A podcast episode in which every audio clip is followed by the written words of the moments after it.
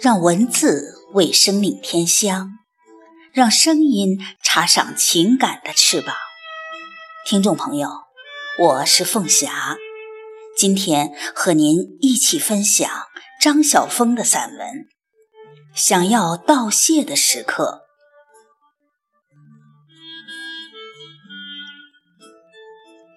研究室里，我正伏案赶一篇稿子。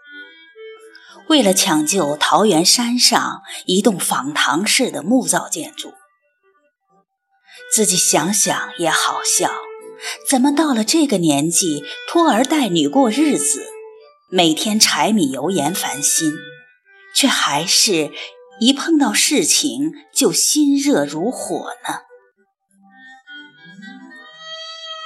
正赶着稿。眼角余风，却看到玻璃垫上有些小黑点儿在移动。我想，难道是蚂蚁吗？咦，不止一只哩！我停了笔，凝目去看，奇怪了，又没有了。等我写稿，它又来了。我干脆放下笔。想知道这神出鬼没的蚂蚁究竟是怎么回事？终于让我等到那黑点儿了。把它看清楚后，我忍不住笑了起来。它们哪里是蚂蚁，简直天差地远。它们是鸟类，不是鸟的实体，是鸟映在玻璃上的倒影。于是我站起来，到窗口去看天。天空里有八九只纯黑色的鸟在回旋疾飞。因为飞得极高，所以只剩一个小点儿，但仍然看得出来有分叉式的尾巴。是乌鸦吗？还是小雨燕？几天来，因为不知道那栋屋子救不救得了，心里不免忧急伤恻。但此刻却为这美丽的姻缘而感谢的想顶礼膜拜，心情也忽然开朗起来。想想世上有几人能幸福如我？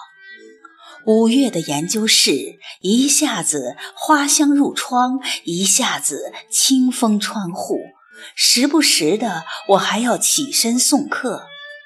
所谓客，是一些笨头笨脑的蜻蜓，老是一不小心误入人境，在我的元杂剧和明清小品文藏书之间横冲直撞。我总是小心翼翼地把它们送回窗外去，而今天撞进来的却是高空上的鸟影。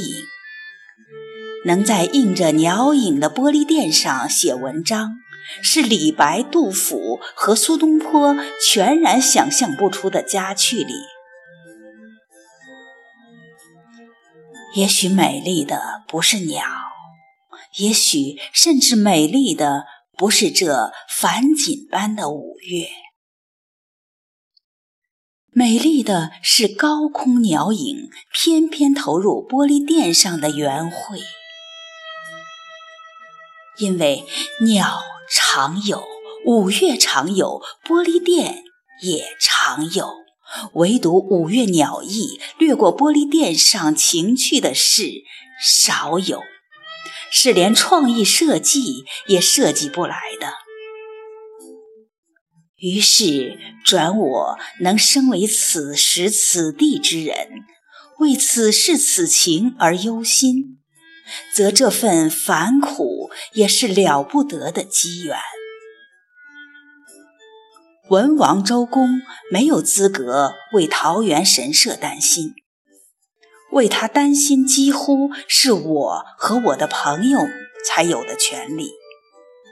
所以，连这繁绿也可算是一场美丽的缘法了。为今天早晨这不曾努力就获得的奇遇，为这不必要求就拥有的家趣，虽然只不过是来了又去了的玻璃垫上的黑点儿，为那可以对自己安心一笑的体悟，我郑重万分地想向大话道一声。谢谢。